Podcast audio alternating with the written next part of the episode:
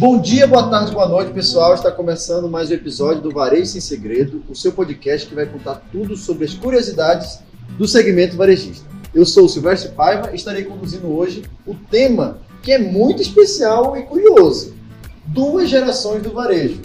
Eu estou aqui com a Elisângela Hiroyaki Campos, que é formada em administração, pós-graduada em administração financeira e está à frente do Hiroyaki há 20 anos. Eu também estou aqui com a sua filha, a Heloísa Hiroyaki, estudante de administração e que exerce hoje o cargo de gestão administrativa dos supermercados Hiroyaki.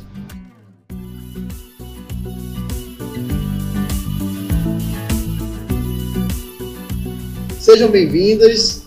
É, estou bastante curioso para esse nosso bate-papo. É, aqui já, antes da gravação, já estavam rolando umas histórias bem interessantes.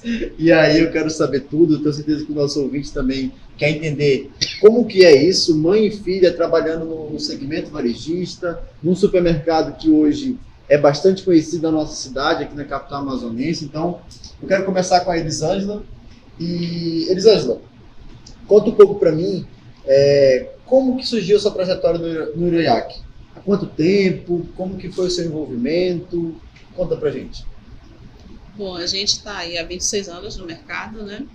É, na época que começou, a primeira loja aqui no Veralvas começou assim numa lojinha bem pequenininha. A gente começou vendendo somente hortifruti, uhum. né? Na época no mercado ele existia bastante na, é, foram os mineiros que tinha aqui em Manaus e aí eles colocaram na época o varejão da economia né? Uhum. E então o que que acontece? Ficou muito conhecido é, os locais que vendiam hortifruti como varejão, né? E aí meu irmão ele já trabalhava nessa área, né? Ele fornecia é, hortifruti para algumas é, fábricas no distrito industrial. E aí ele queria porque queria colocar um varejão. Uhum. Né? E aí passando aqui no Viralves, na João Valério, ele verificou esse esse local, né, onde está localizada a nossa loja, e aí realmente aí começou ali uma lojinha, na uhum. época só ele e minha mãe, e colocaram um hortifruti. Uhum. Aí daí passou alguns anos, ele foi crescendo, colocou ali a, a parte de mercearia, né, e foi introduzindo. Aí veio o açougue, na época eu trabalhava no distrito, na, na empresa Fogás. Não tinha e... nada a ver ainda com... Não, ainda não. Uhum. E aí eu saí de lá, né? Peguei minha indenização e coloquei também um varejão para mim. ah, eu abri um também? Foi, eu abri um lá no Dom Pedro, mas assim, não foi muito bom. A gente ainda, por exemplo, na época eu não tinha carro. Então, assim, eu acordava muito cedo, saía de madrugada, de ônibus, né? Ele me dava ali um apoio, mas era bem complicado, né? E aí foi, como não estava dando muito certo o varejão do Dom Pedro, a gente resolveu juntar. Né? Vamos trabalhar todo mundo junto, que aí a gente cuida melhor. Foi quando eu vim trabalhar com ele, né? O nome só era varejão? Era Varejão Viralves. Ah, tá. Ah, é Varejão Viralves. E aí é, começamos a trabalhar ali junto, era eu, ele e a minha mãe, e tinha dois funcionários, né? Bem coisa de família mesmo. É. Depois a gente incluiu o açougue. Aí veio mais o açougue, já vendia açougue, já ficou ali um mercadinho, porque uhum. até então era ali a questão realmente de, de hortifruti, né? E aí foi, assim foi crescendo, né? E é, fomos aumentando ali o número de funcionários e até, eu acho que em 2013 foi quando a gente trocou de nome para o supermercado Hiroyaki. Ah, antes disso, em 2000 2009, é, inaugurou o Varejão Ponta Negra. Então eram dois nomes, Varejão Viralves e, e Varejão Ponta Negra. Aí tinha essa situação, porque eram dois nomes, né? Mas era o mesmo grupo, era a mesma empresa. Uhum. E aí, como também era um nome que estava ali muito popular, né? A gente, por onde a gente ia, é, tinha varejão, e aí é, se confundia muito, né? Ah, abria um varejão em algum lugar, o pessoal perguntava, é de vocês, é de ah, vocês, né? Sim. E aí foi quando a gente re, realmente é, resolveu trocar de nome, né? É um pouco ali com o pé atrás, com medo de não pegar o nome, né? E, então, Hiroyaki é o nosso sobrenome, só que o, o Hiroyaki com dois Y, como tá lá na, na placa, é justamente de uma forma estilizada, né? Mais comercial. Assim. Isso. Ai, mas assim, foi um nome que pegou muito bem, pegou uhum. rápido, né? A gente não teve dificuldade de dizer, ah, não. Apesar de que até hoje alguns clientes ainda chamam de varejão. Varejão. Interessante. Então, assim, vocês, vocês perceberam isso, vocês estavam crescendo já, então, assim, não era só mais hortifruti, né? Já tinha ali a questão da carne, né, que você, que você falou então, a mudança para Iroiaque, ela já surge também com a mudança do próprio negócio, né? Que estava crescendo, né? Então, não era só um nome pelo nome, né? Não, era porque já estava crescendo uhum. e, como eu falei, já estava um nome muito popular, que já não conseguia identificar a marca, porque uhum. já eram, eram muitos varejões, né? E como o nosso era varejão Viralves e varejão Ponta Negra, e geralmente as pessoas, quando colocam varejão, colocam Varejão e o nome do bairro.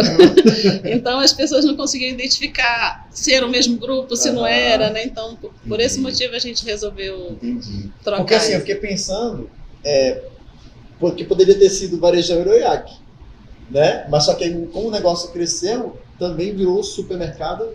Ah, assim. Como é que foi isso? Foi, foi pensado nisso, né? Houve. É, como a gente estava ali crescendo, né, uhum. a gente não tinha, por exemplo, marketing. Uhum. E aí, nessa época, a gente contratou uma empresa de marketing, marketing que acabou ajudando a gente uhum. né, nisso. Né? Então, assim, foi pensado vários nomes, né? Uhum. mas fizemos várias reuniões e aí a gente chegou é, numa decisão é, para que fosse supermercado Heroiac.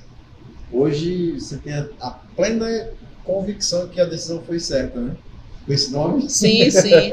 É, por exemplo, se tu for olhar a estrelinha, porque tu olha vê uma estrela, mas se tu vê, ela é justamente os dois Y, dois né? Y, sim, é. sim, sim. Ela, a, a formação dos, dos dois uhum. Y forma a estrelinha. Maravilha, maravilha, Elisângela. E assim, Heloísa, onde que a Heloísa entra na história? Né? Como que foi, Heloísa, você assim, seguiu os passos da sua mãe? Conta pra gente, assim, a tua trajetória junto ali do, do Iroiac, do Varejão na época, no caso, né? Como é que foi? Então, é, eu tenho 20 anos, né? Eu, eu, entrei na empresa tem 3 anos. Foi assim, eu sempre tive assim, uma vontade ali de seguir é, empreendendo, né? Eu não tinha certeza ainda em que área eu queria seguir, mas eu já tinha essa vontade. Assim, eu até tentava ver se outros cursos, outras coisas me atraíam, mas realmente sempre foi muito ligada a isso, assim, né? E eu desde cedo sempre fui muito ambiciosa, assim, uhum. sempre tive muita vontade de crescer. E ali é, escolhi o curso de administração e assim que eu terminei a, a escola, né, é, eu comecei a trabalhar. Aí no início eu até trabalhei um, também um tempo na empresa do meu pai, que ele tem, ele é agricultor, né, para fazer um pouco do financeiro, que ela queria que me interesse pouco é funcionava ali é, uma empresa, né, pegando uma empresa menor para entender como é que funcionava. Mas aí, assim, é, logo que eu comecei a entrar na faculdade, assim, eu comecei também a, a, a, me encantar realmente por esse mundo do empreendedorismo. Então, eu foi uma fase minha de que eu estudei muito em relação a, a outras empresas, né, casos de sucesso, e eu fui desenvolvendo, assim, uma vontade realmente de, parte de gestão de empresas mesmo, né, de ter, atuando nessa parte. E foi quando eu saí da empresa do meu pai, que eu trabalhava a parte financeira, uhum. né, que para mim estava ficando já muito monótono, e ali comecei a trabalhar mais na parte é, de gestão mesmo. Na época a gente fazia um trabalho de gestão de pessoas, né? Que era bem interessante, que foi, assim, muito legal para mim, entendendo é, o mundo dos negócios, assim, trabalhando com pessoas, né? uhum. né? A gente tem atualmente mais de 20 funcionários, então foi realmente algo que me direcionou muito ali para o que eu queria, né? Entender, assim, que eu tinha vontade de empreender, mas ainda não era certo que eu queria seguir no varejo, né? Mas hoje, assim, eu sou apaixonada realmente pelo varejo, eu gosto, sou varejista. É, assim, é, eu, é uma área para mim que é muito difícil de trabalhar, porque ela tem muitas frentes, né? Tu tendo ali Imagina, a gente ainda nem é uma empresa tão grande, a gente já tem 200 funcionários, né? Sim. São duas unidades, 300 funcionários. A gente tá indo para a terceira, né? Aí a gente vai provavelmente dobrar o número de funcionários. Então, assim, é muita gente para lidar, é muito processo para lidar. A gente tem que lidar a parte de, tanto de produção, que a gente tem a parte de produção também, tanto de manipulação, que é, é outro processo que é um pouco, se assimila um pouco até com a indústria, né? Que a gente tem que levar de processo. Aí tem a parte de marketing. E tem até, até a parte que a gente puxa um pouco para, que até as meninas vieram aqui com vocês, a parte de inovação que a gente também, o varejo ele pega um pouco de tudo, né? Eu uhum. acho que é o varejo também pega uma parte dessas startups, né, a parte de inovação, que é até um pouco mais difícil dentro do varejo, ali, acho que se desenvolver pelo tanto de pessoas, pelo processo, Mas assim, a gente pega um pouco da indústria, a gente pega ali um pouco das startups, né? A parte de inovação, a gente quer, é uma empresa que gosta de trabalhar mais aberta, né? Com a mente mais aberta e é, para inovação. Então, e o, ah, o comércio, né? De vendas que varejista tem que vender, né? A parte de vendas que é muito importante. Então, que essa, para mim, então, esse, o varejo, ele, ele, é muito complexo nesse sentido. Ele tem várias frentes, né? Algo que às vezes tem que estar o tempo todo é, observando como é que está sendo a tua gestão, porque às vezes acaba deixando uma, uma das frentes de lado, né? Uhum. Então, assim, é, gosto de trabalhar com varejo, realmente é o que eu gosto de fazer. É, essa gestão para mim é, é, é, muito interessante e a gente foi desenvolvendo uma parceria muito legal, né? Até porque o meu tio, que é o sócio dela, é, ele já está um pouco afastado da empresa. Então foi meio que quando eu entrei a gente começou esse trabalho mais junto, né? A gente também tem junto com a gente o nosso gerente geral, que é, é muito importante para a gente, nossa gestão. E o meu primo, que é filho do meu tio, que também está com a gente na gestão da empresa. Legal, é bem, bem familiar mesmo, né? Toda a base assim, da, da do supermercado é bem familiar. E, gente, uma coisa que eu fiquei pensando, é, eu estou em Manaus há uns 10 anos já. Né? Eu sou em Stefé, né? interior do estado. E, só que, assim, eu começo a ter um, um, um impacto da marca Ioiaque de uns 5 anos, né? de uma forma mais forte, de uns 5 anos, 3 anos para cá. O que, que vocês atribuem esse, esse, essa, essa divulgação, essa propagação da marca? Vocês tiveram um ponto de virada assim do que era antes, ainda ali muito focado no bairro, né? E depois com a mudança do nome, né? Aí vem trazendo uma relevância maior, porque com, a partir do momento que vocês passam a se chamar supermercado, né? As pessoas já vão esperar outras coisas de vocês, além da, do hortifruti, né, cara? Então assim, o que, que aconteceu nesse meio tempo? Como é que foi isso? Pois é, é quando eu é, vim pro, pro Varejão, né? Que uhum. na época era Varejão ainda. E aí, assim, na época eram poucos funcionários e tudo mais, e eu fui tentando organizar a empresa da melhor forma que eu conseguia, né?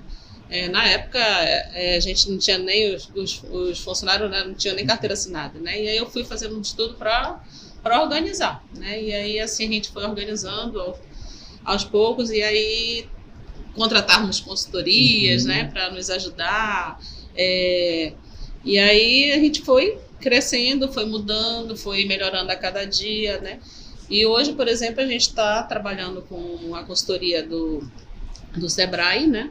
E eu lembro que quando a Heloísa veio para a empresa, é, a gente trabalha com algumas ferramentas, uma delas é o Scrum, uhum. que é ali uma equipe que, de funcionários, né? Que tem ali um é uma metodologia ágil tem um tempo para resolver uma problemática, né? Uhum. E aí ela se encantou com, com, com, a equipe, né? Ela disse, mãe, eu nem imaginava que os funcionários vestissem realmente a camisa da, da empresa para atuar dessa forma, né?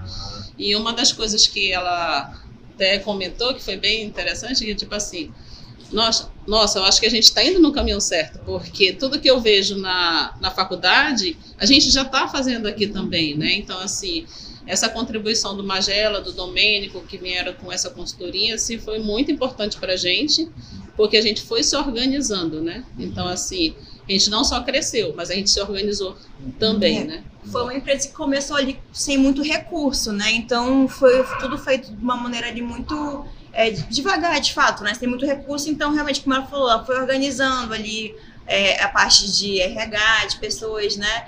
É, trabalhando para ter uma organização dos funcionários e também a gente parte para a parte de organização de processos da empresa. Então, assim, foi um processo realmente até a gente chegar nesse ponto para investir um pouco mais na marca, né? Foi mais ou menos ali de 2015 para cá, realmente, que assim, a gente tinha muito esse conceito de trabalhar assim, ela sempre falava, ah, a divulgação é feita muito boca a boca. E realmente, assim, a gente sempre teve. Nossos clientes eram, sempre foram muito do nosso marketing. Você fala, ah, eu sempre é, falavam bem da empresa, né?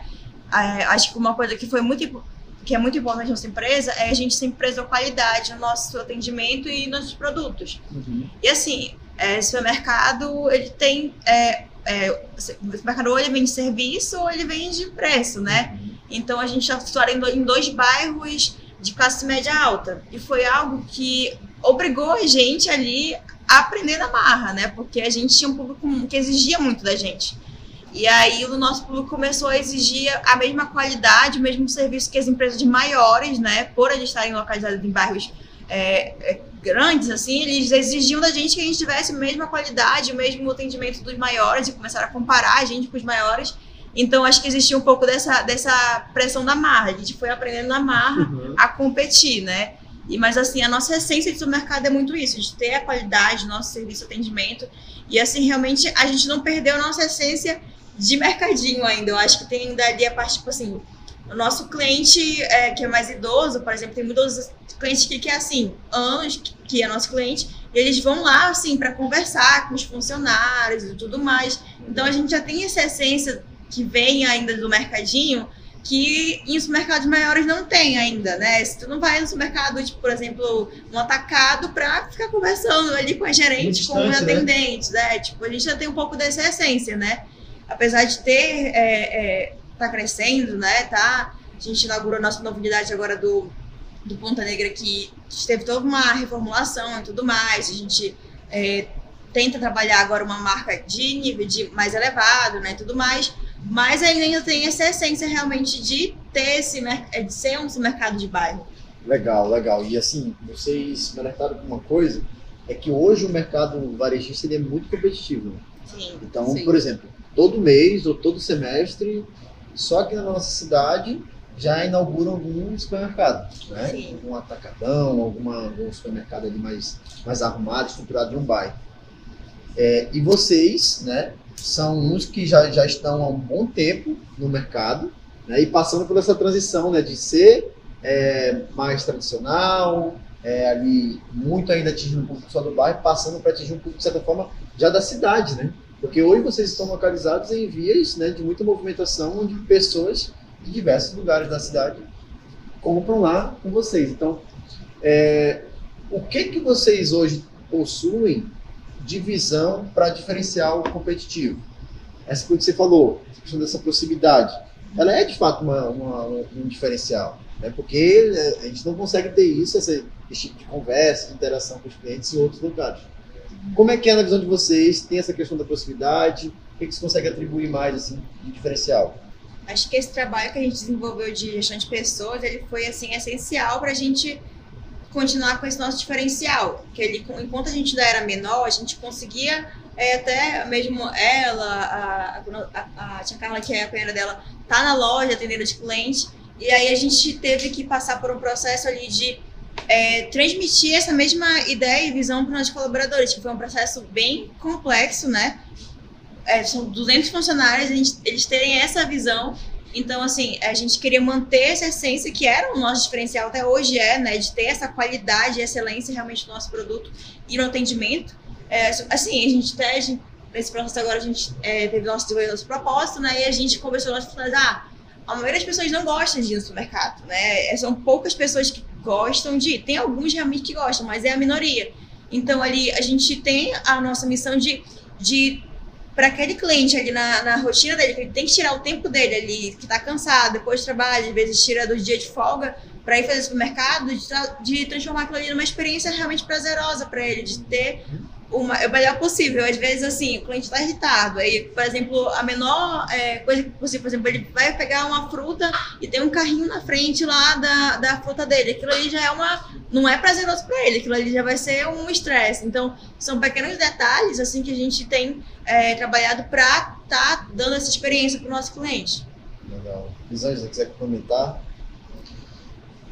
Pois é, então, assim, que é, a gente tem esse cuidado, né, por exemplo é, por exemplo, quando a gente veio ali crescendo, deram poucos funcionários, era muito mais fácil a gente conseguir é, transmitir para isso, né? ali, né? né? Então, assim, houve um momento até dentro dessa organização que eu me afastei um pouco da parte de gestão de pessoas, deixei numa, na mão de uma gerente de recursos humanos e vi que realmente não foi uma boa opção, né? E foi quando a gente pegou ali, deu uma reformulada, foi quando a Heloísa veio trabalhar com a gente e aí a gente passou a fazer realmente reuniões é, nos setores mesmo, de conversar, de ouvir os funcionários para realmente de ver onde tinha algum nível de insatisfação, porque se a gente não trabalhar os nossos colaboradores, né, se a gente não, os nossos colaboradores não estiverem satisfeitos, como que ele vai atender um cliente para que o cliente fique satisfeito? Então a gente faz muito esse trabalho é, interno né, com os colaboradores para que ele possa trans, transferir para o nosso cliente a satisfação que ele tem em trabalhar no Iroiac. É, e o nosso desafio agora é preparar as pessoas para que elas consigam fazer o trabalho que a gente fez, de treinar pessoas, de estar tá transmitindo a nossa missão, nosso valor, nosso propósito para os nossos colaboradores, né? Como eu falei, a gente está indo para a terceira unidade, vai ser uma unidade bem maior, então a gente provavelmente vai dobrar o número de funcionários, vai ser de uma, uma média de 300 e poucos, 400 funcionários. Então, cada vez mais a gente tem que treinar pessoas para que elas é, consigam passar para os colaboradores da operacional essa base. É, a gente tem muito um trabalho em relação a isso, porque a gente entende que o, um trabalhador do operacional ali, que está repondo mercadoria, que está ali na padaria atendendo o cliente, ele, assim, o operacional ele cansa, né? Ele é cansativo. Acho que qualquer trabalho ele acaba ficando monótono, mas o operacional mais que qualquer outro. Então ali a gente tem que dar é, um sentido pro, pro funcionário. Então, o que a gente passou também a fazer é, era, era muito é, é trabalhar com as metas dos nossos gerentes, nossos líderes, serem transmitidas para os nossos colaboradores. Agora a gente tem o, PMDC, que é uma metodologia que a gente usa, do qual todos os colaboradores tem a sua seu indicador, sua meta diária, então assim, tem seu checklist. Então, assim, passa, quando a gente passa essa missão de, de bater meta, de, de, de, ter essa missão, ver o resultado dele, do operacional dele, nos resultados da empresa, é, é incrível. Como ele só precisa, assim, de uma direção para realmente ir atrás. O colaborador que está na base que sabe realmente o que o cliente quer, né? Então, a melhoria ela vem realmente de baixo para cima, né? A gente tem que estar tá acompanhando o que o nosso cliente quer e nada melhor do que o colaborador que está na base ali para trazer essa melhoria. Então, assim, esse direcionamento que a gente dá para os nossos colaboradores, eu acho que é muito importante. Ele tem esse direcionamento de que o trabalho dele do dia a dia vai fazer uma diferença no resultado da empresa. Uhum. É. Ele tem esse direcionamento com o PMDC, né? Que é, uma que o PMDC, gente, só para o nosso ouvinte entender? É o Programa de Melhoria do Colaborador é, ele, tipo, ele tem várias. É, dentro do, do, PMDC, ele tem um checklist diário dele de atribuições. É, por exemplo, o repositor, ele tem que frentear a loja, é, ele tem que é, fazer o, é, a gestão da validade, as atividades dele que ele tem no dia a dia, é, para ela passar batido. E ele tem ali também os indicadores dele, por exemplo, assim, um colaborador que repositou, a meta dele é a ruptura do setor ali de, de limpeza. Então, se ele é responsável pelaquela área de limpeza, é, qualquer problema que ele tem ali vai ser responsabilidade dele. Então, assim, é, ele fica responsável pelaquela área, pelaquele setor. Então, ele tem ali, um, como a gente fala, a visão de dono, que era sempre a que a, a gente sempre fala que o nosso, a gente queria passar para os nossos gerentes, para os nossos líderes que eles tiverem essa visão de dono, de ele ver alguma coisa errada, incomodar ele, né? de ver ele passar ali ver um produto fora da validade, é, isso nunca pode chegar ao nosso cliente, né? Então, o nosso colaborador ele tem que estar ali para, se ele qualquer coisa de errado que ele veja, ele ir lá e corrigir, né? Então, ele tem esse indicador dele e aí também tem a, as metas, né, para ele acompanhar junto com o líder dele. E no final do mês, o líder é, pega lá, o colaborador começa com 100 pontos, aí ele ele começa com 100 pontos, aí é, teve a assiduidade no período, é, ou teve falta, teve algum. Aí, a cada ponto que ele é avaliado, ele vai perdendo ponto. E aí, se o colaborador chegar no. É, o colaborador que chegar no final tiver mais pontuação, ele já automaticamente já, é, ele já é indicado para concorrer ao funcionário do mês. É, aí tem uma. A gente faz uma. É, certificadozinho, né? Tudo com pertencimento. É, é, que assim, eu acho que é muito uma questão de pertencimento. O funcionário é, não precisa tudo. Às vezes a gente tem trabalhado um pouco isso de, às vezes ele não quer, não que ele não queira, né? Mas assim, não é necessário, às vezes, a, a incentivo financeiro para ele fazer aquilo. Isso foi realmente uma visão minha que mudou quando eu passei a ver o Scrum. Que o Scrum, ele era voluntário. Ele, o, o, o eles se candidatavam para participar do Scrum, e aí eles tinham uma problemática, é, a gente até reformulou agora, mas na época a, a, eles tinham responsabilidade muito grande, por exemplo, aumentar a venda do setor açougue. E aí, assim, era um trabalho que eles tinham é, um, que fazer ali, que era muito grande, assim, eles se esforçavam muito e traziam ideias, assim, e às vezes tiravam um dia de folga deles para trabalhar nesse projeto. Eu fiquei, caraca, e ele não tá recebendo nada mais por isso, né? Então, realmente mudou muito minha visão sobre o colaborador. Tipo, ele não tava recebendo nada mais para estar tá fazendo aquele trabalho, ele só precisava da oportunidade de fazer, um direcionamento Um realmente para ele né? fazer E, aquilo. assim, gente, E os resultados eram assim muito bons, né? Sensacional isso. Então, assim, vocês conseguem fazer esse tipo de acompanhamento com todo colaborador? É, atualmente a gente está a, o PMDC a gente está implementando agora. Ah, É, a gente foi uma, a gente já tem alguns setores que já é, no Veralves eu acho que 80% dos setores já tá, né? Mas no Ponta Negra ainda falta, acho que metade dos setores ainda falta implementar. É um projeto que ele é grande, né? Todos os colaboradores, então a gente está implementando aos poucos. Então, pode falar. E, não, e o, o PMDC ainda está em fase de implantação, principalmente no Ponta Negra, porque é feito todo um processo de oficina, de preparar, de orientar como que vai funcionar a ferramenta pra, com a equipe, né?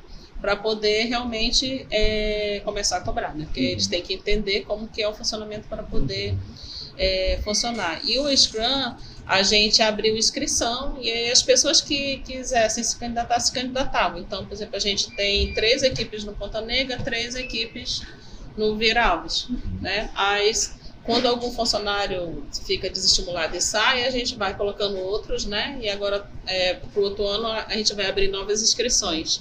Mas, assim, eles vêm fazendo trabalhos muito, muito, muito bons. E o mesmo. Scrum é muito legal porque ele é uma metodologia que a gente tra- ele trabalha direto com o dono do produto, que no caso somos nós. Então, assim, é, tira toda a hierarquia de, de gerente, de líder. No Scrum, é, todo mundo, não- ninguém tem cargo, assim, por exemplo, é, participa qualquer pessoa e ele não tem cargo ali. Então, assim, é, a gente teve um. Até abriu nossa, a nossa visão para muitos funcionários da base ali. Teve uma colaboradora que é a Jéssica, atualmente ela é a nossa gerente agora do segundo turno do Beira Alves. Ela era, ela era do delivery, né? A separadora do delivery. E aí ela desenvolveu um trabalho muito bom, participou do processo de seleção interna e foi líder da padaria. E aí ele também desenvolveu um trabalho muito bom e, aí e ela participou já para a gerência, agora atualmente é a nossa gerente. E, e vários outros colaboradores também que a gente descobriu ali é, é pelo Scrum, né? Que talvez se não tivesse essa ferramenta que, que tem, é uma ligação do colaborador direto com a gente, a gente talvez ele não se desenvolvesse tanto, né? Para a gente conseguir talvez alcançar uma gerência, uma liderança dentro da empresa. Ajuda a desenvolver, né? O colaborador, né? Uhum. E assim, uma coisa que eu fiquei pensando é que como é uma, uma, uma empresa que nasce de uma forma familiar, né? Vocês têm o desafio de passar aquilo que vocês acreditam que é o certo para o colaborador. Sim. Ainda mais agora com, com, com o negócio crescendo, né? Com cada vez mais pessoas entrando e saindo, né? Porque sempre tem a rotatividade. É, como que é isso hoje? Um colaborador entra, ele tem contato com vocês diretamente para poder sentir o que é o propósito do Irayak? Como é que é esse processo de entrada de um novo colaborador para que ele entenda a visão, o propósito? Como é que é feito isso hoje? Antigamente, era ela que fazia o processo de seleção, né? É, só que assim, é, atualmente não, não tem mais nem como ela tá Aham. fazendo isso, né? É muito corrido. E aí, assim, é, foi o que ela sentiu muita falta, né? Na época que ela passou a gestão de pessoas para outra pessoa. Porque, assim, ela, ela não tinha mais esse contato com o funcionário. E aí acabava que ficava assim, uma coisa muito solta. E aí agora a gente passa. Tem uma outra pessoa que faz o processo de seleção e tudo mais. É, é até um, é um desafio realmente agora que a gente tem estruturado para estar tá passando isso para o nosso colaborador. Então, assim, é feita a integração com ele, né? Ele não tem mais, assim, o processo desde que ele entra, é um contato direto com a gente. É, não, não, não chega a conhecer a gente na hora que ele chega na empresa, né? Mas como a gente tem todos esses processos, de, tem o Scrum, tem de reuniões tutoriais, tem, a gente sempre faz é, de reuniões de oficinas, de propósito e tudo mais, então ele acaba é, em algum momento tendo contato com a gente. E assim, é como eu falei, não tem como ele ter o, é muito colaborador, então não tem como todos terem contato com a gente. Então, nosso desafio agora é preparar os nossos gerentes, os líderes, né? E Pra até passar, a nossa né? pessoa, Pra de gestão de passar, pessoas passar. para passar isso. Então hoje vocês têm, com toda certeza, pessoas de confiança que conseguem já transmitir, já Nossa. pegaram aquilo que vocês acreditam, né? Sim, uma, uma outra ferramenta que a gente tem é o DDE. O DDE é uma, um- uma reuniãozinha rápida, de ali no máximo cinco minutinhos, né? Que o, cada líder de setor, o gerente faz com, no início do expediente. Então, assim, geralmente eles, eles tratam alguma situação que ocorreu é, na loja do dia anterior Aham. E aí eles já aproveitam para tirar um dia para enfatizar o propósito, no outro dia eles enfatizam a missão, e aí eles vão tentando enfatizar essas situações é, para os colaboradores. Deixa né? todo mundo alinhado, né? Isso. É, essas ferramentas elas são muito legais porque acaba que no dia a dia, é, se tu deixar assim uma ferramenta, as pessoas não tiram tempo para realmente, ah, vamos falar um pouco sobre o propósito, vamos falar ah, a atitude do nosso colaborador que foi muito legal e valorizar a atitude do nosso colaborador. Então, assim, as pessoas acabam não tirando esse momento. Então, com a ferramenta do DDE, que assim, é realmente é cinco minutinhos para eles reunirem ali, é sagrado todo dia eles As fazerem. equipes, né? É, Isso. ali para eles assim fica a critério do líder é o tema do, do, do dia né a gente sempre, sempre tá pedindo para eles estarem enfatizando é, levando o nosso propósito da empresa é, com atitudes do dia a dia então por exemplo teve até recentemente um colaborador do delivery que, é, entregador que ele o cliente é, deixou cair na hora de, de, de entregar ele deixou cair o, o, o azeite dele que ele precisava muito para fazer alguma coisa lá na casa dele e aí, na hora, o cliente falou, o entregador falou, não, é, fica calmo que eu vou levar aqui, eu vou trazer um pro senhor e você não vai pagar nada, assim. Aí o cliente ficou muito feliz, postou Aham. muita história falando assim, foi até engraçado a gente vendo a situação. Mas assim, é, é, é- é sempre pegar essas atitudes do dia a dia e tá explicando, ó, esse aqui é o nosso propósito da empresa, entendeu? Isso aqui que é o que a gente gosta de fazer pro nosso cliente, o nosso diferencial. Então, essas reuniões diárias, elas são muito importantes para estarem transmitindo as atitudes do colaborador que ocorre na empresa, é, para eles entenderem de fato. Uhum. Muito interessante isso, porque assim, o varejo é muito dinâmico, né? Acontece muita coisa em um dia, né? É. Eu imagino como é que deve ser para vocês ali na operação. E uma coisa que eu fiquei pensando, assim, hoje vocês têm pessoas que trabalham no operacional para manter ali o supermercado funcionando. Vocês possuem uma equipe voltada para o desenvolvimento do supermercado? O que eu quero dizer? É, projetos novos, é, projetos de melhorias de, de processos. Existe essa divisão? Um colaborador que ele é operação, ele é só operação? Ou, é- ou essa pessoa ela pode, por exemplo, ter iniciativas dentro do IRAG? Como é que é isso? Pois é, o, através do Scrum é que eles, é, o colaborador do, do operacional tem a oportunidade Ah, de. sim, sim, sim. levar- Ele foge daquilo que ele faz todo dia, Sim. né? Sim. O Scrum ele funciona assim, quando ele pega uma problemática, a equipe, são seis pessoas na equipe, eles pegam uma problemática e todos os dias eles têm que reunir e pensar como que eles vão achar uma solução para resolver aquela situação. É.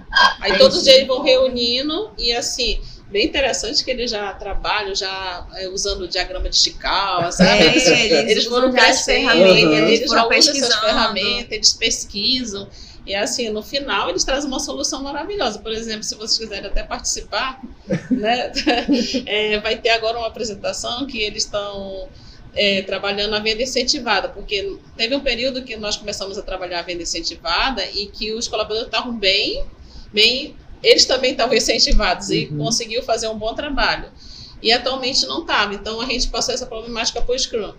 E aí eles começaram a fazer, e, e eu estou sabendo aí já, né, pelos, pelas conversas, bastidores. é, pelos bastidores, que vai vir aí umas soluções muito bacanas. Que Né? bacana. Então, assim, é, esses projetos, eles possuem um tempo determinado? Ou como é que é? É, é semanal, é mensal, tem que entregar no mês? Como é que funciona isso? Pois é, é, cada unidade tem três equipes. Aí uma equipe pega uma semana, uma problemática, aí ela desenvolve, a outra semana é de apresentação, aí para outra já, outra equipe já pega uma problemática É, e assim vai. É bem rápido, vai- é bem dinâmico. Assim, é uma semana para desenvolver. E aí, é, eu ou ela, a gente vai, na, segunda, geralmente na segunda-feira, a gente vai fazer a revisão, né? A gente vai fazer reunir com eles e ver se a proposta deles está de acordo com o nosso feito. É porque a gente tem o feito, ele tem que entregar um, um feito que é alguma ferramenta, algum projeto que vai resolver aquela problemática. Porque muitas- no início, é porque foi que a gente foi desenvolvendo, né? No início, o que, que acontecia? Eles pegavam a problemática e no final eles traziam mais problema pra gente. Por exemplo, assim, a gente falava, ó, mais problemas. Eles, Ah. chegavam, eles chegavam ó, lá no sul da padaria tá acontecendo isso, isso, isso, isso. Aí acabava não trazendo um feito, um- realmente uma solução, né? Aí a gente é, desenvolveu, eles têm que entregar o nosso feito agora. E agora eles têm essa missão, eles têm que entregar o feito, eles têm que, eles têm que ter, a pegar os dados, analisar os dados, fazer a medição para poder, e no final, depois de implementar, fazer a medição novamente para entregar resultado Ah, legal. né? A gente tem que trabalhar realmente com os dados e resultado. Uhum. E aí logo que a gente começou essa nova modalidade aí de Scrum, e eles traziam tudo, ah, o feito vai ser o checklist. O checklist aí já estava assim, não, é tanto checklist que a gente não aguenta mais, né? E aí eles começaram a, a fazer a como é que é o nome do? Gestão à vista? Gestão à vista. E assim, essa parte da gestão à vista ficou muito legal, que eles começaram a criar alguns quadros onde você visualiza e você já sabe se foi realizado ou não.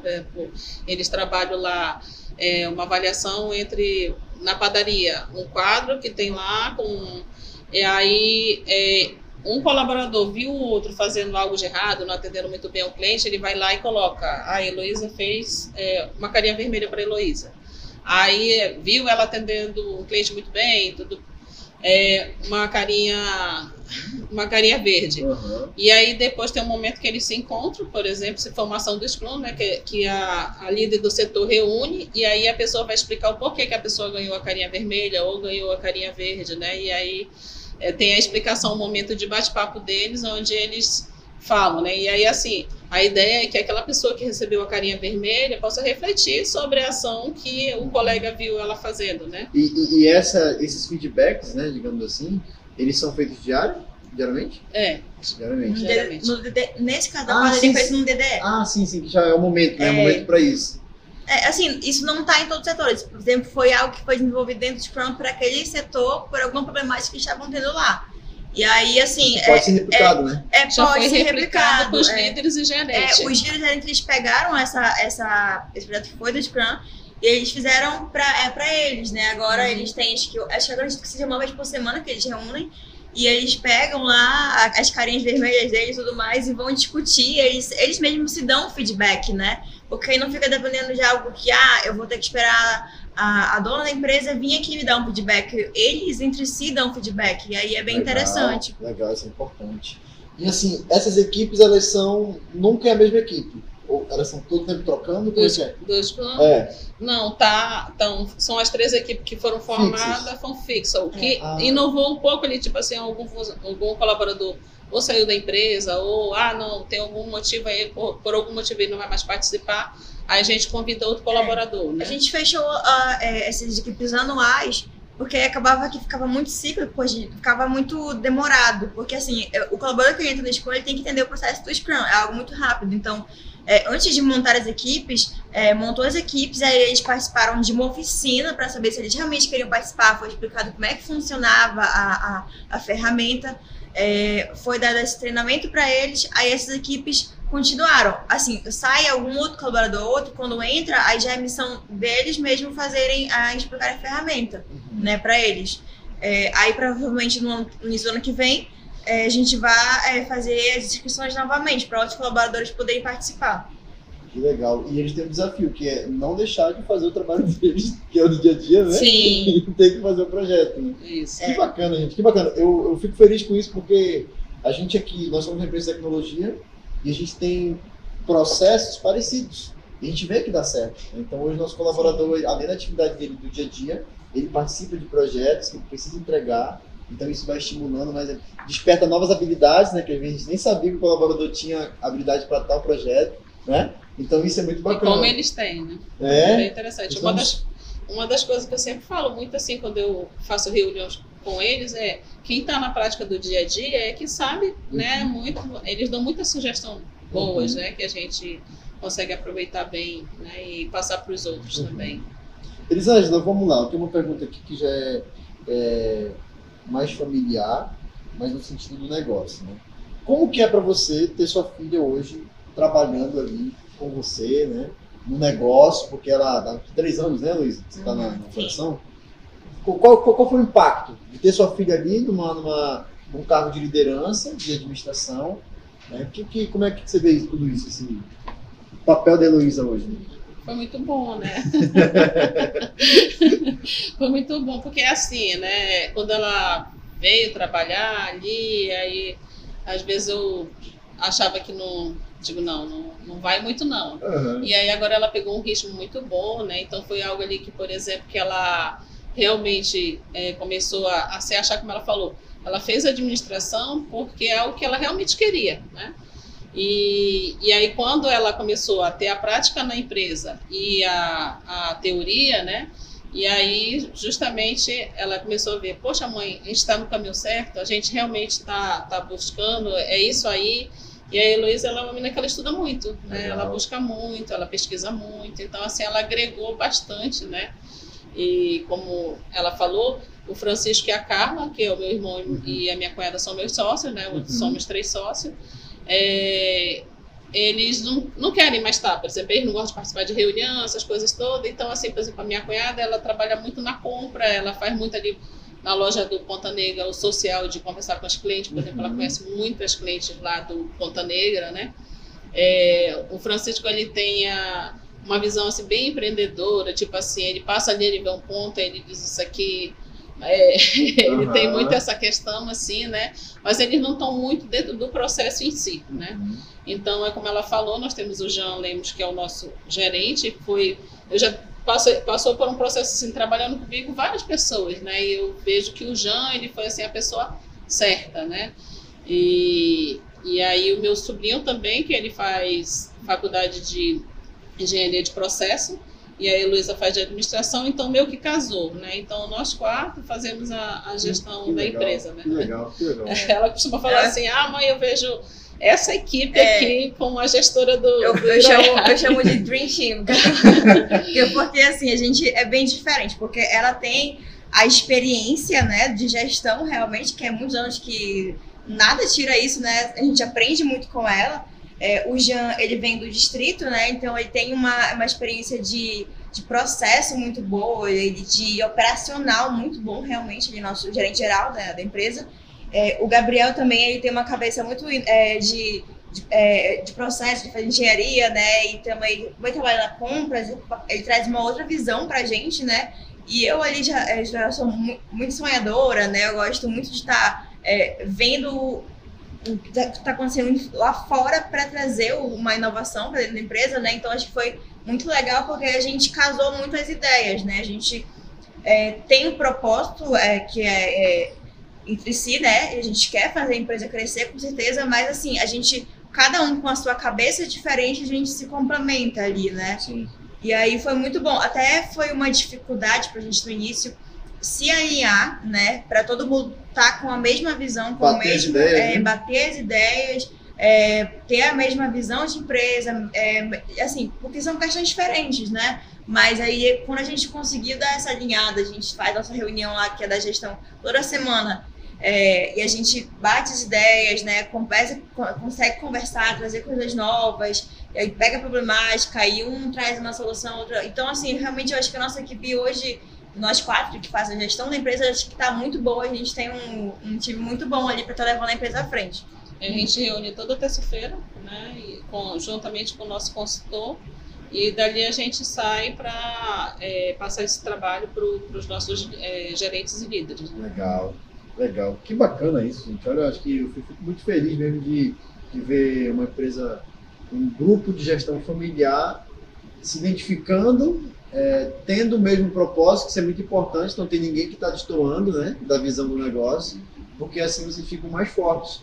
Né? E o que é legal aqui é que a gente tem a experiência da Elisângela e a vontade, a inovação, a busca incessante da Heloísa né, para fazer esse negócio crescer. Eu acho que vocês têm de fato uma. Uma se complementa né, com a outra. Então, eu tenho uma pergunta para a Heloísa. Heloísa, é, como que é você é, no auge da sua juventude, está liderando uma empresa, né, com, como você falou, 200 funcionários. Né? Como é que é ser essa líder que tem que inspirar a galera, que tem que dar orientação? Como é que é para ti isso hoje? Olha, assim, agora já, já é tranquilo, né? já é parte do meu dia a dia. Eu, quando eu comecei a trabalhar, acho que tinha 17, assim, foi um pouco muito, eu tive uma mudança muito brusca ali da, da de quando eu saí do ensino médio, que assim, meu único, só tinha que estudar, né? É, para entrar no mundo dos negócios, assim, como eu, fui, eu sempre fui muito ambiciosa, eu tinha, eu botava muita pressão em mim, que eu precisava fazer tudo e, enfim, a, eu comecei, eu estudava muito, né? Eu gosto de ler é, sobre negócio, sobre empreendedorismo e tudo mais. E aí eu comecei a realmente ver foi assim, um processo muito de, de como se diz, de autoestima, para eu pegar o que eu aprendia e eu falar, ó, oh, a gente pode fazer isso aqui. Né? Eu, eu, eu era, sou muito tímida, muito na minha, assim, e antes eu ficava muito na, ali só mais ouvindo, né? E aí foi um processo realmente de, aos poucos, hoje em dia é tranquilo, assim, eu não tenho problema nenhum falar frente de dentro funcionário, ainda tranquilo. E, mas assim, é entender realmente o meu papel, né? Foi uma mudança que no início também foi muito brusca, né? De sair do ensino médio já chegando um negócio ali que tu tem que ser uma líder, é um pouco estranho, né? Mas é, hoje em dia é tranquilo e assim, acho que é só crescimento, né? Que a gente tem daqui pra frente. Foi bem interessante essa questão aí dela, porque ela é muito calada, né? E assim, ela é um pouco séria ali, passava pelos funcionários, dava um bom dia, mas. Né? E aí, é, quando a gente começou a fazer algumas oficinas, né? E aí ela começou, a gente começou com um projeto onde eu reuni os líderes para é, passar alguma, alguma, algum ensinamento ali para eles, né? Aí ela, ela que preparava os slides e, e passava, né? E aí, assim, ela ia lá e falava assim, eu Caramba, né? Fiquei até orgulhosa. Olha aí, olha aí. orgulhosa talento, né? né? De ver. é, vai. Graças a Deus. Né? É, tem, tem até uma gerente que é antiga, que conhece ela desde pequenininha, né? A Jússia. E aí ela disse, nossa, nossa, né, dona Elia, a Elo tá indo bem, né? e assim, ela até nos surpreendeu, por exemplo, quem é, trouxe essa questão do propósito da empresa, né? Que até então a gente tinha missão, visão e valores, né? Uhum. E aí ela disse, não, a gente tem que trabalhar o propósito da empresa, porque toda empresa que cresce tem que ter uhum. propósito. Uhum. E aí quem trouxe essa questão realmente do propósito foi, foi ela, né? E aí foi quando a gente chegou realmente ao propósito da empresa e a gente reuniu com todos os funcionários, fizemos uma oficina com todos, é, sem exceção, todos tiveram que participar e assim, ela estava realmente à frente, né, explicando para eles como que era o propósito da empresa, como que deveria acontecer, né, essa questão do realmente do se importar em algo que não estaria no lugar correto, né, uhum. de um produto que tinha que levar a confiança para o cliente, por isso não tinha que ter um produto fora da validade, né, e assim a gente fez toda a oficina e ela realmente puxou esse projeto realmente à frente e a gente percebe que que foi algo que disseminou, porque não é muito fácil implantar né, uhum. essa, essas coisas. Por exemplo, quando veio a consultoria do, do Sebrae, ali em 2013, a gente fez uma oficina de atendimento ao cliente, né, com os colaboradores. E aí, na oficina de atendimento ao cliente, foi criado é, como deveria ser o atendimento lá do, do mas as pessoas não faziam, os colaboradores não faziam. A gente dizia, ah, tem que ser feito aqui, tá aqui, ó, o papel. Você tem que falar isso, isso, você tem que perguntar isso, isso, mas não se fazia, né? E aí a gente começou a perceber que o problema estava na nossa liderança. E aí foi quando a gente começou a trabalhar a liderança, né? Então, assim, todos os nossos líderes e gerentes foram trabalhar essa parte da questão emocional mesmo, de fazer coach, de realmente... Hoje, hoje, por exemplo, nós temos dentro da empresa um grupo de estudo de, é, de, de, leitura, uhum. né? É, eu, eu que estou coordenando, por enquanto ainda eu que estou coordenando esse, esse, esse grupo de leitura, mas ele é um livro que veio desse trabalho, que é Se Tudo Mudou, Mude Tudo, e, e assim, é muito bom porque a gente passou a, a falar a mesma linguagem, né? Então, assim, foi eu primeiro comecei só com o gerente, eu digo, não, depois vamos parar, vamos iniciar novamente, fazer o estudo junto, todos os líderes e gerentes precisam fazer o estudo desse livro. E aí, assim, foi algo muito bom, que a gente começou a perceber e, e o desenvolvimento do, de cada líder, de cada gerente, Legal. né? Então, assim, antes, quando veio a consultoria, a gente não tinha indicadores na empresa, a gente vendia bem, vendia, mas ninguém tinha indicador, ninguém tinha meta. Então, assim, foi, foi um processo, né? Foi se criando ali E hoje já faz tempo. parte, né? Perceber é, esses indicadores já faz, já faz parte do dia a dia de vocês, é, né? É, como eu falei, desde que eu comecei, entrei na empresa, minha, minha missão ali, o meu objetivo era eu organizar a empresa. E assim, eu, hoje eu digo que o Ironhac está bem organizado. Que legal, que legal. É, agora a gente vai para uma outra fase também que é bem desafiadora, que é agora crescer, né? É, trabalhar marca, é, a gente está indo para a terceira unidade, mas acho que vão vir outras. Já né? pode falar onde vai ser a terceira unidade? Ser na Avenida Recife, ali perto de uma Monauara. Legal, legal. Show de bola. Gente, ó, tem uma novidade aqui. Vocês conhecem o Jaraqui Valley?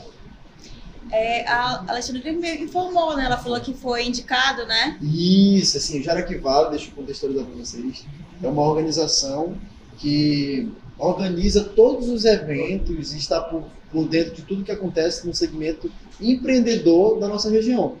Então, eles fazem, pa, trazem palestrantes, eles fazem encontros com outros empreendedores para difundir né, o ecossistema da nossa região. É, é uma organização que, que, já tem mais de, mais de 10 anos atuando aqui na nossa cidade, né, um grupo de pessoas ali que se, que se mobilizam e que eles possuem todo ano uma premiação para reconhecer quem são é, os atores né, do empreendedorismo inovador da nossa região. E esse ano voltou a premiação, ano passado não teve, né, teve, mas foi, foi online, né? É, esse ano voltou a premiação do Jaraqui Vara, o Jaraqui Graúdo, que é o nome do prêmio, e existem várias categorias. Uma delas é a categoria de corporação. E o Iroiac foi citado, né? Citado não, está entre as 10, top 10 corporações né, com a questão da inovação na nossa, na nossa região. Então vocês estão concorrendo ao prêmio, né? A gente, a gente que como é fã do trabalho de vocês, quando saiu lá, a gente falou, caramba, olha, o Iraque está tá participando. Então a gente ficou muito feliz e eu queria saber como é que vocês receberam essa notícia, se vocês já conheciam, como é que foi isso não, para vocês? Não, eu não conhecia, na verdade. Ela que me falou, eu até fui pesquisar, eu não conhecia, uhum. não. Mas eu não tinha visto ainda.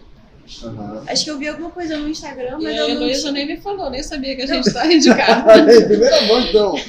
É, ano, ano passado nós ganhamos um prêmio do Senac, né? Uhum. É, das 10 melhores empresas de Manaus, nós fomos uma das 10, né?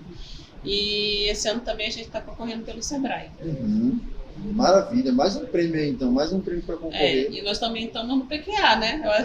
Não é muito comum é, no PQA, acho que é a participação de supermercado, mas é, já é a segunda vez que a gente participa. E esse ano a gente participou com dois temas. Uhum. É, até para tirar um pouco da do, do, zona de conforto, né?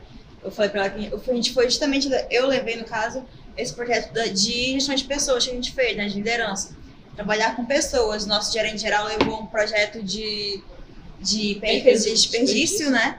E aí, assim, é, é bem legal a gente tá, é, fazer um projeto e levar para apresentar. Assim, porque a gente tá no nosso dia a dia aqui e a gente vai fazendo, né? É, quando a gente pega a, a, dimensão realmente de pegar, olhar o projeto do início ao fim e apresentar isso, mostrar resultados, é bem legal. A gente analisar realmente a trajetória, né? Porque a gente sabe que foram muitos desafios, assim, essa parte de gestão foi mais ou menos quando eu entrei é, em 2019 que a gente começou esse projeto assim de trabalhar pessoas, né? Trabalhar líder, líderes e assim realmente foi um processo muito árduo para a gente porque assim a gente já tava com uma visão ali de, crescimento e tudo mais, mas assim como é que se cresce se você não tem líderes, pessoas, né, preparadas para encarar isso aqui com a gente? Então assim realmente foi um trabalho que foi muito difícil, assim, no início teve muita resistência, né, dos nossos líderes, porque eles não eram acostumados a serem cobrados com metas, indicadores. A gente tem que, hoje em dia, a gente tem que estar tá sempre desenvolvendo a mais, né? Eu falei assim, a gente estava na reunião agora com eles, eu falei, ó, no dia que você entrar na loja e estiver tudo perfeito, sai e entra de novo, porque tem uma coisa errada, né? Então, assim, a gente evoluiu muito, mas ainda tem muito a evoluir, né? Então, é sempre esse processo. E essa mentalidade, como ela falou, esse processo com coaching, né? É até meio é, estereotipado a parte do coach, né? Até eu, eu, eu ouvi assim, ah, vamos fazer coach, não sei o quê. Eu achava, ah, não, é, é muito besteira isso aí. Mas, assim, foi muito importante para os nossos líderes e gerentes, porque, assim, é, a parte emocional ela é muito importante dentro de uma empresa, né? E ali a, tinha muito líder, gerente que tinha uma resistência muito grande, por exemplo, de entregar um resultado assim que ah, eu não consigo fazer isso, né? Mas por que não? E a gente não entendia. E ali, acho que até o Flávio Augusto, que ele é muito conhecido, né? Eu lembro que eu vi um vídeo dele falando, que eu, até mostrei pra ela que eu não esqueci, né? Como é que se é, é, transforma líderes, né? Você tem que ser um ajudador daquelas pessoas, né? Então acho que esse trabalho que a gente tem feito, é, até nesse grupo do livro, é muito legal porque troca experiência, a parte emocional mesmo da pessoa, que é destravar mesmo ali, é, é, como é que o Magela chama? Dos os indicadores ruins lá. Sabotadores. É, os seus, os seus sabotadores, né? Que é ali no emocional de realmente desenvolver. E a, a, gente fala muito que foi muito importante, porque a gente foi um, setor essencial na pandemia, né? A gente trabalhou ali até agora, nos dias assim que, no dia que ela arrepio um pouco, no dia que faltou oxigênio, falaram, ah, para fechar o supermercado, e aí o supermercado lotado, e o iFood ali bombando, a gente não tinha estrutura para estar tá aguentando aquilo. E assim, foi muito emocional para lidar com aquilo e também preparar um pouco da parte. É, porque assim, as, as, pessoas esperam do seu mercado que ele faça tudo perfeito, né? Ali de entregar tudo é, da forma que todo mundo tá com medo e, e as pessoas esperam das empresas que elas façam alguma coisa, né? E ali a gente tem que estar tá trabalhando nisso, naquela pressão toda, né? A gente, infelizmente, também perdeu familiares e, enfim, muitos colaboradores perderam familiares. A gente, todo mundo. Acho que quem trabalhou em setor essencial, a maioria pegou a, a, doença, né? Então, assim, realmente foi a questão emocional. Ali a gente viu que a gente. Ali a gente viu que a gente tinha uma equipe muito boa, porque, assim, ninguém se absteve em nenhum momento de estar ali, sabe? Todo mundo com o propósito de entregar ali realmente para o seu cliente o, o melhor ali. Eu, eu, lembro que a, equipe do delivery, né, no, teve dias assim que foi tão louco que até a gente desceu para preparar a entrega. Então, aí, eu vi ali a equipe do delivery tão prontamente, muito maior do que eu, que eu não tinha experiência nenhuma. Foi assim, horrível. Mas eles faziam tudo. E assim, eu, eu vi que o processo estava tão alinhado de ter é, a, até aguardar, por exemplo, a entrega era preparada, mas ele não saía de imediato. Então ali é toda a parte de frios e de carne era colocada no processo de talho resfriado. E assim, por mais que o cliente não soubesse que aquilo ali ia estar sendo passado por esse processo, os colaboradores tinham a preocupação de estar tá fazendo tudo certinho, porque sabiam que tudo tinha que chegar certo na casa do cliente, né? Então não foi desculpa para eles naquela loucura é, entregar alguma coisa estragada, algo do tipo. Então, realmente foi tudo feito de uma forma muito certinha. E não só porque a gente estava exigindo, porque eles estavam sabendo e entendendo como é que tinha que ser Nós feito o processo. Né? É. Então foi muito interessante isso pra gente. Aí quando começou, né, em dois, 2020, né, em março de 2020, é, é, é até eu acho assim que a pandemia ela teve vários momentos, né? Teve o um momento de desespero das pessoas que pararam de trabalhar e tiveram que ficar em casa, né? Que ali é, é uma situação até desesperadora, mas a nossa era de ter que trabalhar, ou seja, você tinha aquele, aquela coisa de ter que trabalhar, mas você corria o risco de levar a doença para sua casa, para sua família e tudo mais. Então, assim, essa questão realmente de preparo emocional que a gente tinha que ter e aí, é, de lidar ali com o cliente, de atender o cliente, de saber que um cliente faleceu, que um cliente está doente, aí, de muitas vezes ter que confortar né, os uhum. clientes. Então, assim, é, tudo isso a, a, gente teve que viver e ter essa questão emocional realmente segura. Né? É, lá, logo começou assim. Nós já tínhamos uma estrutura de delivery, que o nosso delivery já tem aí 20 anos, né? Logo que a gente começou, a gente começou com uma bicicletinha. Uhum fazendo entrega aqui no Veralves, e aí é, a gente já tinha uma estrutura de delivery na, nas duas lojas. Na, na, pandemia a gente teve que ampliar assim correndo, né? Foi quando realmente veio aí o nosso aplicativo e a gente teve queda em alguns setores, por exemplo a padaria que teve que tirar as mesinhas e tudo mais, não podia ter atendimento dentro da loja.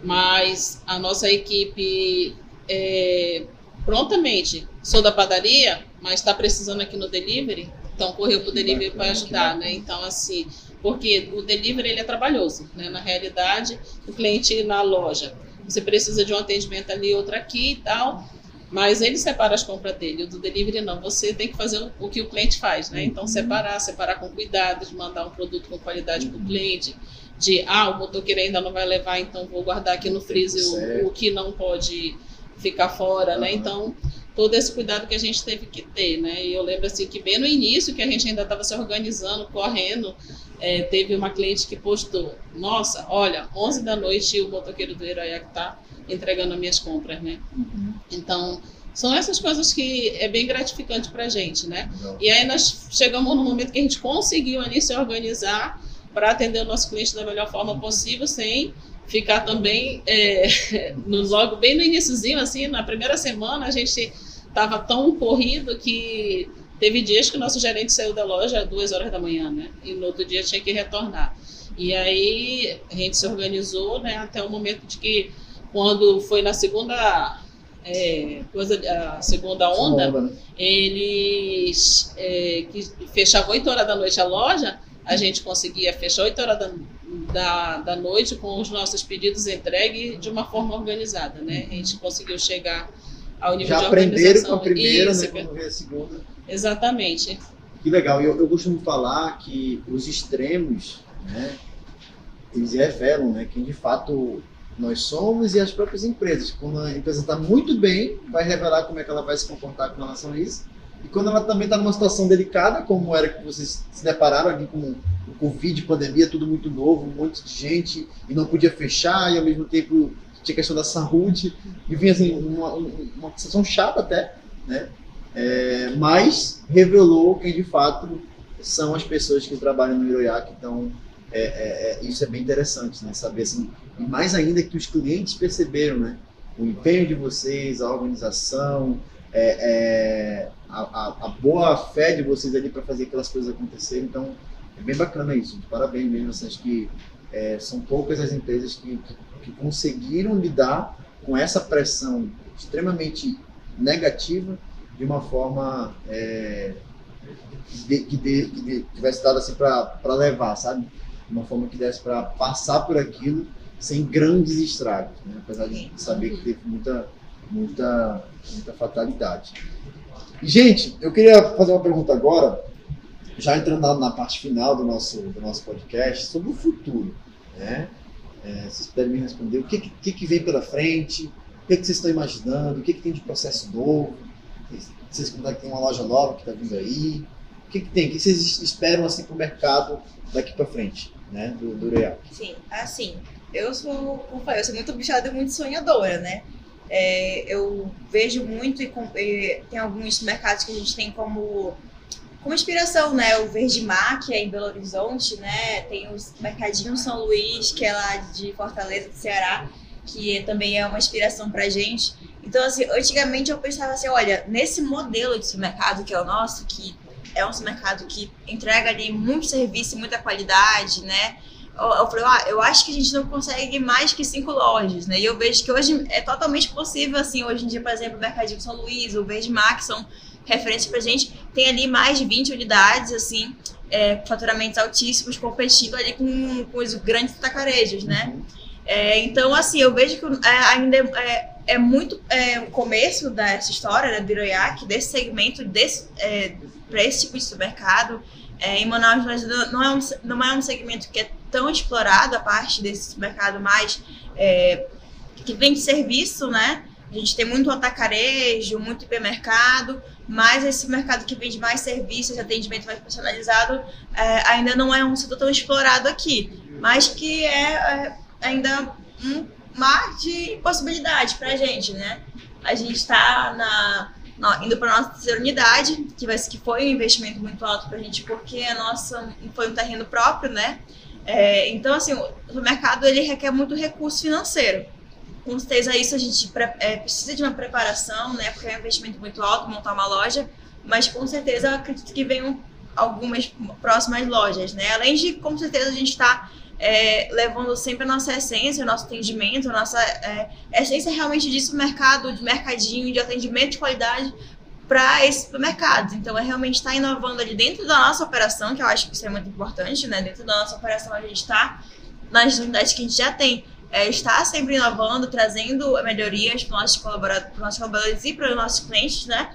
Mas ali no futuro está é, com unidades novas, né? Com modelos diferentes, é, trazer algumas coisas diferentes. A nossa unidade nova já vem com um, um modelo de loja é, diferente. Então, assim, é, é, é empolgante pra gente, né? A gente uhum. participar das reuniões lá de com arquitetos e tudo mais, né? Eu falo que a única parte da obra que eu gosto é a parte de arquitetos, né? Porque o resto é muito estresse, meu Deus do céu.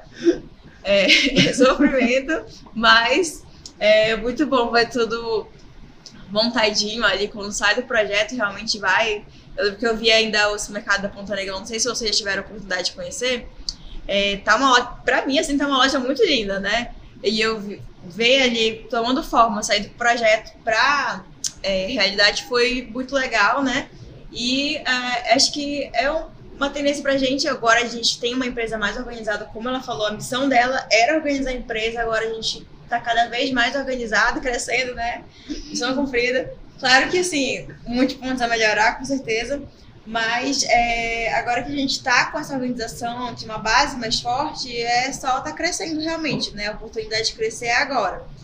A gente sabe que todo ano aí chega no mercado novo, o varejo é, um, é algo que não para de crescer e a gente tem que estar acompanhando esse mercado. Bom, eu eu, como eu falava, né, antes das pessoas perguntavam, qual é o projeto, né? Vai abrir uma terceira loja e tal? E eu dizia assim, não, não, eu quero me organizar. Eu quero me organizar porque eu acho que não dá para crescer desorganizado, né? E hoje é, dá até frio na barriga, né? De ouvir, ouvir ela falar.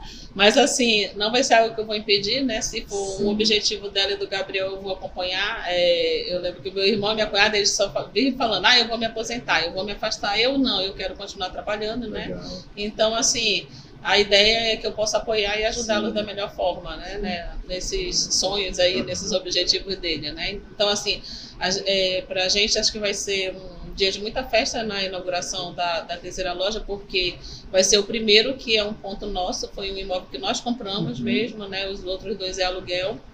Então, para a gente já vai ser algo ali que a gente vai festejar muito, né.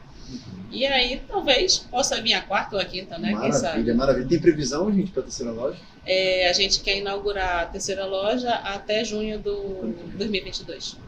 Maravilha. Gente, sensacional. Adorei o bate-papo aqui. Muito obrigado pelo tempo de vocês.